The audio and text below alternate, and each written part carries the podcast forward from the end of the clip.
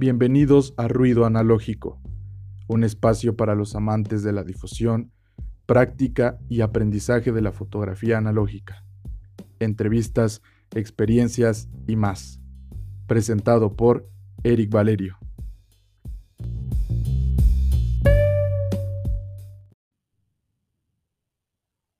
¿Qué onda amigos? ¿Cómo están? ¿Cómo se encuentran el día de hoy, estimados compañeros de viaje en esta barca a la que llamamos vida. Eh, ¿Cómo están? Cuéntame, ¿cómo estás? Espero que te encuentres perfectamente bien en donde sea que estés escuchando este ya eh, mal llamado intento de podcast. Y pues nada amigos, el día de hoy, el día de hoy quiero disculparme primero porque eh, ya estaba yo subiendo episodios regularmente, pero bueno, tuve algunos problemas de índole familiar, de índole personal, y pues ya no pudimos seguir platicando acerca de las técnicas de revelado, cosa que vamos a hacer el día de hoy. Lo vamos a hacer de una manera muy amena. Vamos a platicar acerca de la película Color, de las diferentes películas que existen hasta el momento de las que yo tengo conocimiento, pues alguna de sus características, los diferentes procesos, etc, etc. Eh, no, sin antes, no sin antes reiterarles mis, mis, disculpas y pues nada, vamos a ver qué, qué, sale de este podcast. Los extrañé, extrañé mucho hablar con ustedes y extrañé muchas cosas acerca del de, cuarto oscuro y toda esta situación, pero bueno. El, en realidad el drama es el drama, solamente fueron dos semanas que estuve un poco ausente de este medio de comunicación auditivo. Y pues ahora venimos con todo. Y con todo viene diciembre, ¿no? Que, bueno, aquí ya en la Ciudad de México se siente este frío, esta nostalgia de las fechas eh, grandes de la Navidad, del Año Nuevo, eh, no sé, incluso esa melancolía que puede llegar a decirse que existe cuando se cierra un ciclo, cuando llega el fin de algo. Y pues la verdad es que este 2020-21 ha sido un año difícil, yo, yo lo sé, yo lo sé. Eh, espero que, que no sé, que aunque las cosas no hayan mejorado en cuanto al coronavirus y este siga mutando y todas estas situaciones, pues espero que no te haya, que no te haya ido tan mal. Y que hayas podido realizar todas esas cosas que se supone que planeamos cuando eh, hacemos nuestros propósitos de fin de año, que en realidad es un pretexto para tragar uvas y, beber sidra nada más, y, y, creer que hay un motivo para nuestra existencia y, creer que vamos a hacer cosas en el año. Pero bueno, el gym lo dejamos a una semana, la dieta se deja un mes y seguimos siendo las mismas glotoncitas y felices personas. No te preocupes, a todos nos pasa. Sin embargo, si quieres cambiar tu vida, bueno, este no es el podcast, este es el podcast de la fotografía analógica. ¿Vale? Entonces vamos a comenzar retomando un poco lo que habíamos dicho y estábamos hablando acerca de las técnicas de revelado en cuestión. En el capítulo pasado hablamos de las técnicas de revelado en blanco y negro específicamente y vaya que nos tardamos porque hay muchas. Y si te aburrió el capítulo pasado porque era muy técnico, déjame decirte que este capítulo va a ser muchísimo más rápido de desglosar, de, de darle, ¿no? Porque eh, desafortunadamente y afortunadamente el proceso de revelado de la película a color no tiene, no tiene tantas variantes como el proceso de eh, revelado en blanco y negro. Primero vamos a empezar a contar el proceso, a contarles el proceso de revelado en color y pues este, al igual que todos los revelados, como ya habíamos platicado, consta de un revelado, de un, este, bueno, aquí hay una, una parte un poco especial que es un blanqueador eh, y un fijado, ¿no? Y pues sus respectivos lavados, estabilizadores y toda esta situación.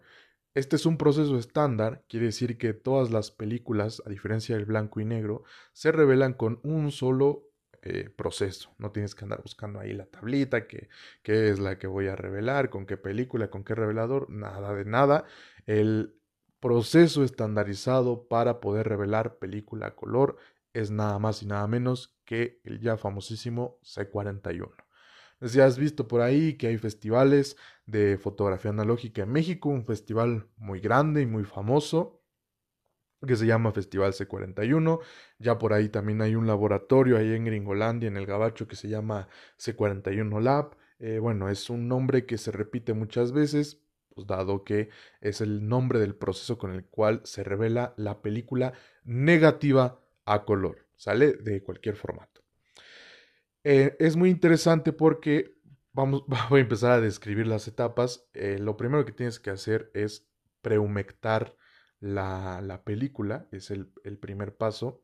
Y esto se hace, todo el proceso de, a diferencia también del blanco y negro, todo el proceso de color se realiza con temperaturas un poquito altas, ¿no? Que rondan de los 24 a los 38 grados centígrados, cada uno, cada etapa con sus especificaciones y bueno, todo esto que ahorita vamos a platicar. Entonces, lo primero que hay que hacer es eh, prehumectar nuestra película y lo hacemos con agüita calientita que va de que puede ser de 24 a 41 grados centígrados y pues ya lo echamos ahí en nuestro tanque dependiendo de de qué sistema estemos utilizando para revelar y pues lo echamos ahí en el tanquecito. Este prehumectado también nos ayuda a eh, mantener la temperatura del tanque o a precalentar el tanque, así le dicen muchos, ¿no? Para evitar que eh, pues nuestro revelador, ahora vamos al revelador, tenga eh, un valor de decaimiento de temperatura demasiado grande. Porque, a diferencia de todas las demás etapas que voy a mencionar, el revelado, el químico revelador, debe de tener una temperatura específica y estricta de 38 grados centígrados. Esta temperatura es inamovible, dado que si yo la aumento o la disminuyo, transformo, puedo llegar a alterar los tonos de la película, ¿sale? Entonces, la especificación del fabricante nos dice que debe ser a 38 grados centígrados y así lo tenemos que obedecer como una ley. El revelador, ¿por cuánto tiempo lo vamos a echar? Bueno, lo vamos a echar por 3 minutos 15 segundos, agitando con, eh, bueno, al menos yo agito 10 segundos cada minuto y, creo que con eso está bastante bien. Si tienes un sistema que es este rotatorio, pues ahí tienes que checar cuáles son los tiempos, especialmente en las máquinas que son máquinas hobo y toda esta situación. Después, lo que vamos a hacer es otro lavado. Yo siempre lavo entre cada etapa, echo agüita, lavo 24 a 41 grados, también agua tibia. Este, y después de eso vamos al bleach. Y ese químico o esa etapa en especial puede estar entre 24 y 41 grados, también centígrados, y lo vamos a hacer por 6 minutos y medio. Lo vamos a dejar ahí en el beach por 6 minutos y medio, agitando igual. Yo siempre agito 10 segundos cada minuto y pues ya, nos vamos con el bleach, ¿no? Hay que tener mucho cuidado con el bleach porque el bleach es un este, químico altamente corrosivo, entonces hay que ponernos unos guantecitos, un, mandil para no manchar nuestra ropa, para no mancharnos también las manos y que haya algún tipo de reacción con nuestra piel o cosas así que, que pueden llegar a pasar, ¿no? Aunque eh, es raro el caso, pueden llegar a pasar, hay que tener las precauciones debidas, ¿no? Si puedes usar también un cubrebocas, pues está excelente, ya aprovechando que, que estamos en este tiempo en donde eh, en todos lados hay cubrebocas, bueno, pues también ocuparlo en el cuarto oscuro, de hecho es muy recomendable. Yo lo uso, ¿no? especialmente cuando voy a hacer color y también cuando voy a ampliar, también me pongo cubrebocas. Bueno, eh, después de que, de que le dimos al bleach, volvemos a hacer un lavado. El lavado lo puedes hacer de un minuto y medio, yo lo hago de un minuto y medio, este, cambiando el agua cada 30 segundos y agitando constantemente. Después de que, de que hiciste el lavado del bleach, lo que vas a hacer ahora es el fijador o el fix, ¿no? Echamos nuestro fijador, nuestro fixer, nuestro fix, y pues ya se fija la imagen. Este químico también puede estar de entre 24 a 41 grados centígrados y durante un tiempo de 6 minutos y medio, igual que el blanqueador, ¿sale? Una vez que terminamos el proceso de fijado, pues nuestro rollo ya está seguro, no le puede pasar nada grave, nada feo. Eh, ya podemos abrir el tanque, shalala, shalala. Igual que en el blanco y negro ya después de la etapa del fijado ya se, se ha terminado la, la, no sé cómo decirlo, la sensibilidad de la película, la luz, dado que pues ya está fijada la imagen en, la celulosa. Eh, después de esto, lo que se hace es otro lavado, que es muchísimo más extenso. Este es de 3 minutos 15 para poder eh, limpiar bastante bien la película. Fíjense que algo muy curioso es que eh, es muchísimo más fácil lavar película a color que lavar película en blanco y negro. O sea, es más trabajoso lavar película en blanco y negro que lavar película a color, ¿no? Entonces, bueno, ya lavamos nuestros 3 minutos 15 y después de eso no queda nada más que el estabilizador, nada más. Es un como una especie de fotoflu especial para para negativos de color que pues justamente va a ayudarnos a estabilizar la película, dado que hemos estado eh, pues haciendo todo este proceso de temperaturas y pues haciendo modificaciones en la química de nuestra película, de nuestro soporte fílmico. Y pues ya, e, eso es, eso es todo. O sea, ese es el, el proceso del C41 y les digo, aplica para cualquier, cualquier, cualquier, cualquier, cualquier, cualquier película de color así sea de ISO 50, así sea de ISO 1600, que creo que no existe ninguno de esos, pero eh, es el mismo para todos. Pero como vamos a hablar acerca de técnicas de revelado, pues yo no me quiero ir sin antes decirles que, al igual que la película de blanco y negro, eh, una de las cosas que podemos hacer con la película color es el forzado y el contraforzado. Que pues ya hemos platicado de él, pero pues aquí lo vamos a repetir porque no nos cuesta nada repetirlo. Ya saben que el forzado es cuando yo hago que mi película eh, cambie su ISO, digamos, nominal, su ISO de cajita, por uno que yo quiera, ¿no? Por ejemplo, yo puedo forzar mi rollo y decir que, por ejemplo, es un Portra 400, tirarlo como si fuera 1600, ¿no? Después tengo que hacer una compensación en el tiempo de revelado, a alargar el tiempo de revelado debido a que disminuí la cantidad de luz que hay en el rollo, o mejor dicho, que necesita el rollo para, para dejar un registro fotográfico. Entonces tengo que cambiar el tiempo de revelado, alargarlo, ¿no? En el caso del forzado. En el caso del contraforzado, pues lo que yo puedo hacer es, por ejemplo, si tengo un ISO 800, un Porter 800 y lo tiro como 200, pues entonces lo que estoy haciendo es eh, haciendo un contraforzado y en este caso, dado que hay un excedente de luz en mi soporte fílmico en, en film, lo que tengo que hacer es acortar el tiempo de revelado. Al igual que en la película a color, digo en película en blanco y negro, va a haber consecuencias. Y, las consecuencias son bastante obvias y casi que rondan la redundancia con la película en blanco y negro es que cuando yo hago un forzado, lo que voy a hacer es aumentar el contraste, ¿no? Y cuando yo hago un contraforzado, lo que voy a hacer es disminuir ese contraste, ¿no? Es lo mismo. Y pues ya. o sea, la verdad es que no hay más. El, ya no hay más técnicas que sean, eh, digamos, convencionales. todavía no, no hemos hablado del film sub o de toda esta onda de la de la intervención. Ay, perdónenme amigos, pero ya es muy noche y, estoy cansado. Eh, de esta onda de la intervención, pues, pues ya, eh, todavía no hablamos de eso, pero esto es lo, único que se puede hacer, el, el, el, el forzado y el contraforzado en la película a color. Hasta aquí el podcast. Da, se crean.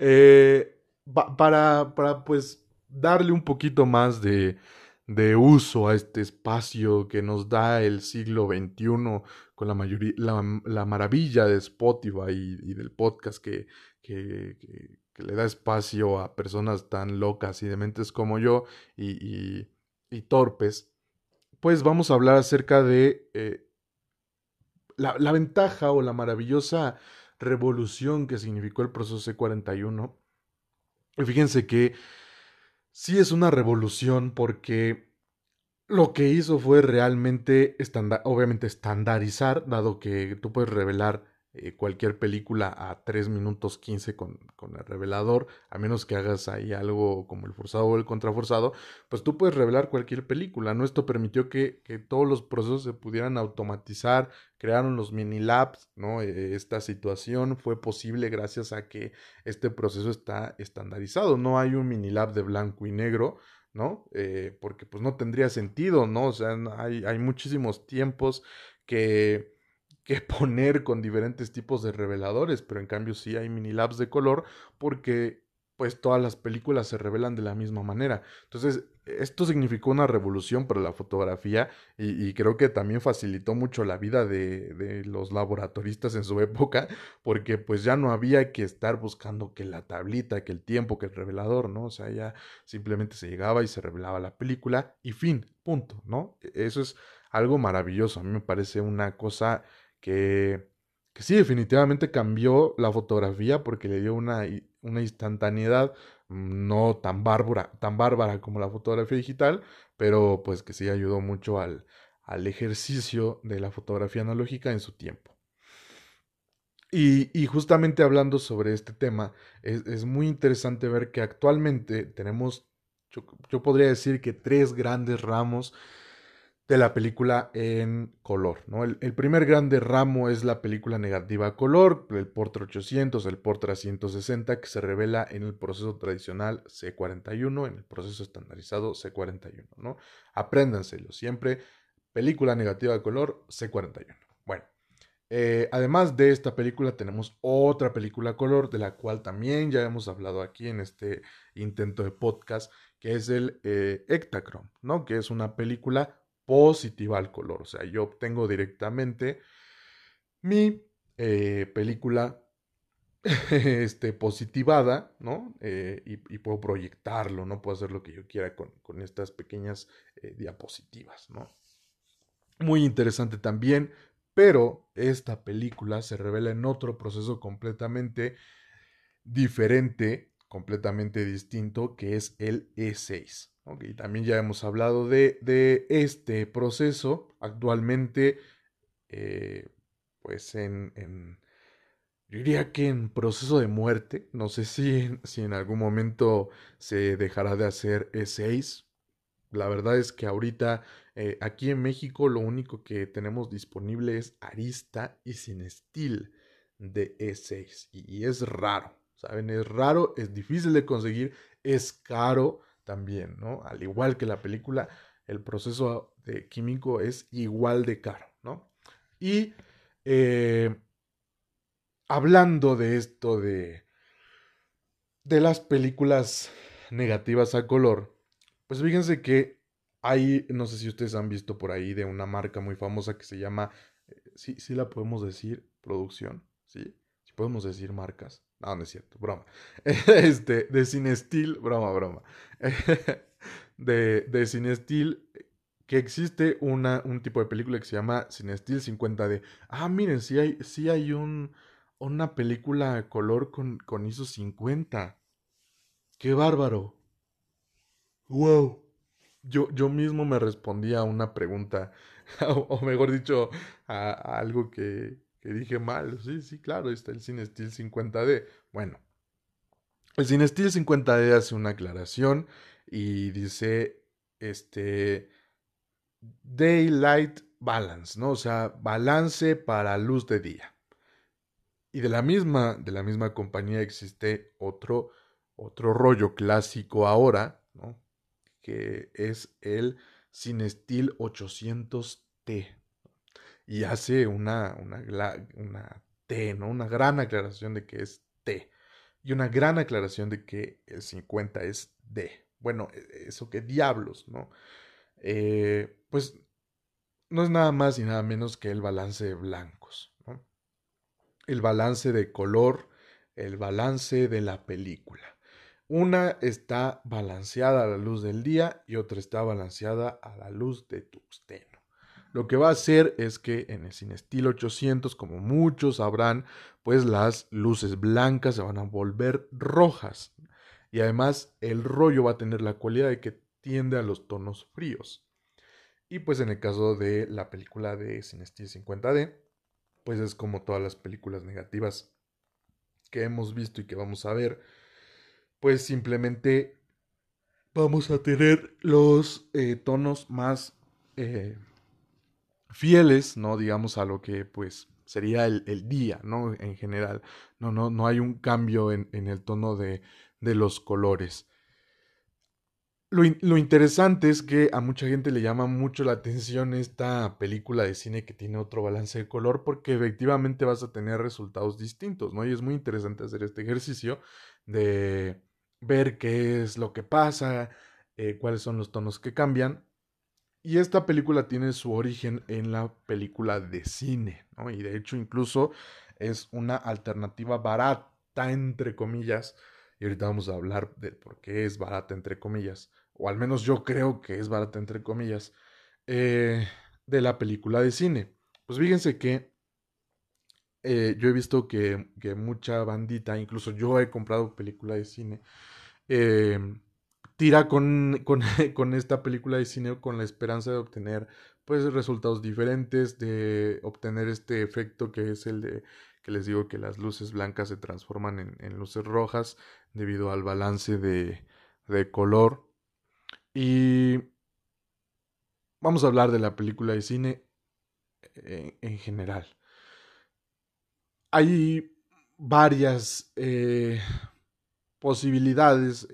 Kodak eh, Vision 500T, Kodak 200, este, etc, etc, etc. Desconozco el origen de, de estas latas de película aquí en México. Pero creo que lo que se nos dice poco es que la película de cine es tan buena siempre y cuando esté relativamente fresca, porque lo que no se nos dice, la neta, es que casi toda la película de cine está caduca, ¿no? Eh, entonces eso lo hace a veces un poco, un poco mala, ¿no? bueno, no mala, sino que pues quizá no habría resultados consistentes si eso es lo que quieres, ¿no? Por ejemplo, no sé, yo no haría una boda con película de, de cine, ¿no? Y otra cosa que no se nos dice es que la película de cine tiene una capa que se llama Remjet. Esta capa es muy peligrosa, muy peligrosa. Eh, bueno, en general es peligrosa esta capa está diseñada justamente para que, pues, los, eh, cuando el carrete de 35 milímetros está dando vuelta por, dentro de, de, la cámara que está grabando, sufre, pues va a una velocidad, ¿no? Entonces sufre una aceleración y eso genera una fricción. Eso genera calor. Entonces, esta capa de carbón que se le coloca a la película de cine, que se llama Remjet, se le pone para que la película no se incendie, para que la película no se raye, para que la película se proteja en este ir y venir que hace dentro de la cámara cuando se está filmando con película de cine. Y es muy interesante, ¿no? Esa parte, pero nosotros, por ejemplo, si compramos película de cine, no podemos llevarla a, un, cualquier laboratorio porque eh, tenemos que hacer esta advertencia de decir es película de cine. ¿Por qué? Porque esta, esta capa de carbón contamina los químicos y puede echar a perder el trabajo de las demás personas, ¿no? En el caso de que vayas a un mini lab, incluso creo que puede echar a perder la máquina, o sea, de que deja de funcionar o, o bueno, hay que llamar al técnico porque este, tienes ahí un rollo que tiene Remchet, ¿no? Esto provoca que, pues, eh, se inventen maneras en las cuales procesar esta película que es, que es de cine. El proceso que debe de, de llevar esta película especial de cine es uno que se llama SN2. Este proceso es especial para que tú reveles tu película de cine y es el proceso que debería de llevar el proceso adecuado con su química adecuada.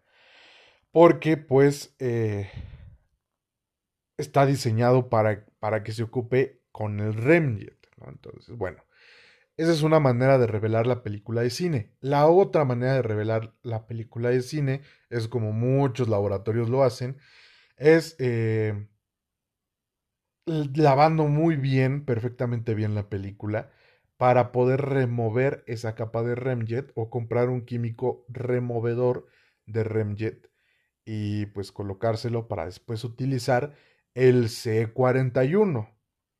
Pues ¿cuál es la diferencia? Yo al menos lo que he visto es que eh, con el SN2 se obtienen creo que tonos eh, más ricos, ¿no? O sea, mm, al ser su proceso correcto, pues se, obtienen, se obtienen mejores resultados, ¿no? Y con el C41, pues se, puede volver un poco complicado y un poco latoso porque pues tienes que estar ahí quitándole esta capa de, de Remjet que sí, la neta es latoso, o sea, es latosa. este, entonces, sí es una alternativa, es, es una alternativa a, la película tradicional negativa a color y definitivamente es una alternativa barata al, a la película sin estilo 800T, ¿no? Todas estas películas que son incluso eh, la, la, la película esta de sin estilo es película Kodak sin Remjet, ¿eh? o sea, es, es lo mismo. Te, estás vendiendo, están vendiendo una película nada más sin el Remjet, eso es todo, no, no, no cambia, ¿no? Pero sí hay que tener en cuenta una cosa, ¿no? Y les digo, esto es, esto es lo importante. A veces no sabemos de dónde vienen estas latas de película, de cine, y a veces ya vienen muy caducas. Ese es el problema a veces, ¿no? Entonces, eh, pues sí, siempre hay que preguntar, oye, y más o menos, como, como de qué año, cómo la tiro, ¿no? Para, para, para que si la vamos a usar no cometamos el error de exponer mal y que pues después no nos, nos decepcionen los resultados, ¿no? Entonces, eh, actualmente esto es lo que hay en el mercado en, en, la cuestión del color. Les digo, es una alternativa bastante barata, eh, entre comillas, porque a veces también eh, cobran más por revelar los rollos de, de cine. La, la neta no, no sé. Creo que solamente un laboratorio que es Foto Hércules hace SN2. Los demás hacemos el proceso de eh, revelado de película color eh, de, cine en, en, C41. Creo que es así. Si por ahí hay otro laboratorio que hace también el revelado de, de SN2, creo que también Indigo Lab. Creo. Sí, creo que sí bueno, no sé. Eh, eh, la verdad es que eso sí no lo he preguntado. Eh, pero es una alternativa, es una alternativa más barata. comprar un, obviamente un sin estilo 800T. Pero, insisto, siempre hay que preguntar eso de, si buscas resultados, este, con, con, ¿cómo se dice? Si buscas resultados consistentes, ¿no? Sí, sí, no, sí, no, si solamente llamaron la atención y los quieres comprar y puedes experimentar y vas a hacer este, cosas este, no tan serias, está perfecto, ¿eh? o sea, no, no hay ningún problema. Pero sí siempre hay que estar conscientes de que, les digo, mucha de la, de la película de cine que llega es película caduca y a veces eso no se nos dice explícitamente y, y pues sí puede llegar a, a, a decepcionar, creo. A mí me pasó, ¿no? Me pasó que que compré película de cine y después dije, chale. O sea, sí está chida, pero pues tiene velo, ¿no? O sea, tiene el velo químico del tiempo, ¿no? Y también obviamente es imposible que, que llegue tanta película de cine fresca, ¿no? Es, es algo incoherente, ¿no? Es algo imposible. Este, entonces, y creo que solamente ya hay caduco, bueno, no sé.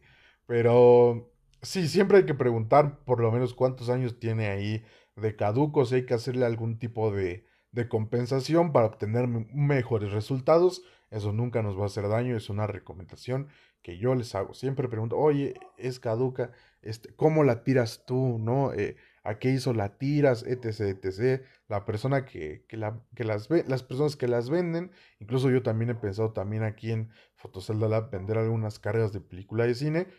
Seguramente les darán toda la información, pero siempre pídanla, ¿sale? Ese es, ese es el, el consejo del día de hoy, ¿no? Y pues les digo, esto es, esto es todo lo que, lo que hay. Esto es todo lo que hay en cuestiones de técnicas de revelado a color. Les digo, tradicional. Todavía no nos metemos en la onda experimental, que es bastante enorme, es enorme la cuestión experimental, tanto en color en blanco y negro. Eh, pero bueno, espero que se hayan divertido escuchando esta media hora de plática acerca de la película en color y pues que les haya servido de algo acerca del tip. les digo siempre preguntar esto. Eh, experimenten, es súper importante, yo creo que muchísimo más en color. Eh, prueben películas también, ¿no? Y, y, denle, denle. E, es, es, muy bonito. La verdad es que siéndoles, siéndoles sinceros, a mí en lo particular la fotografía a color no me gusta tanto, me gusta más la fotografía en blanco y negro, pero es, es un gusto muy, muy personal. Eh, a mí me gusta más la, fotografía en blanco y negro. La película color, creo que no me gusta y, y, no la domino, siempre me siento muy confundido cuando, cuando hago foto en color, se lo, se lo digo siempre a mis amigos, es como, eh, no, no, sé qué tomarle fotos, ¿no? Eh, pero bueno, creo que es algo que tengo que trabajar. Yo de hecho lo intenté, compré así una caja de, de rollos en, en color y terminé no tirándolos, terminé este regalándolos, eh, no sé, o sea, al final no hacía los carretes, no hacía los rollos. Con fotos hice dos, tres, me decepcioné. Eh, bueno, a mí en lo particular les digo, me gusta más, más el blanco y negro, ¿no? Y bueno, ahora sí, eso es todo, amigos. Espero que, eh, pues sí, hayan aprendido un poquito en, este ratito que estuvimos platicando, un ratito corto esta vez, pero bueno, e, es el, el no dejar caer este, este podcast, de seguir platicando. Espero, espero, espero, espero poderles tener otro antes de que termine el año y el próximo año empezar con una mecánica diferente este podcast. Tengo por ahí algunos planes macabros de, los cuales después les platicaré, de los, de los, cuales después hablaremos. ¿Sale? Les recuerdo que estamos en Fotoceldalab, en Instagram como arroba Fotoceldalab y que mi cuenta personal de Instagram es arroba Eric. Me pueden seguir ahí, eh, mandarme DM con sus dudas, con todo lo que ustedes quieran, ahí se responde de ¿sale? También les recuerdo que nosotros en Fotoceldalab estamos revelando y digitalizando rollos, sus negativos 100% artesanal, la mejor de las atenciones, la mejor de las digitalizaciones, la mejor de todo, ¿sale? Entonces, si no has revelado tus rollos, si los tienes ahí arrumbados, abandonados, es el momento para que los traigas aquí con nosotros porque estamos revelando, fíjense, es, es, que es una locura. Yo siempre digo que, esto es una locura porque es un precio muy accesible, 80 pesos mexicanos, AMLO pesos por revelado y digitalizado de su rollo, ¿no? O sea, ya se lo llevan con todo y todo. Tenemos diferentes puntos de entrega, tenemos acá el app donde pueden venir cuando ustedes quieran, a las, a las 3 de la mañana pueden venir, eh, a las 3 de la mañana es cuando se está grabando este podcast. este, pueden venir cuando ustedes quieran, también pueden caerle eh, a las recolectas que hacemos, a, las llamadas recolectas, ¿no? Que hacemos. Y pues nada, ahí, ahí estamos. Síganos en Instagram, eh, compartan este podcast y pues si tienen algún tema, si quieren hablar de algo, eh, propónganmelo por ahí, por mi cuenta de Instagram. ¿Sale? Espero que les haya gustado. Digo, es, es una, fue una charla corta ahora, pero yo creo que nutritiva, ¿no? Nutritiva como un brócoli, ¿no? No, quizá no, no tan sabrosa, ¿no? No es una garnacha, ¿no? Eso es un, es un brócoli, así, una charla brócoli, una charla una charla seria, ¿no? Hasta cierto punto. Bueno, eh, cuídense mucho. en serio les agradezco que, estén escuchando el podcast, que me manden mensaje y que me digan, oye, ¿por qué no ha habido podcast? Y así. Eh, una disculpa nuevamente. Pues ya, estaré subiendo episodios muchísimo más constantemente para hablar de, del mundo de la fotografía analógica. ¿Sale? Cuídense mucho y chao. Los amo.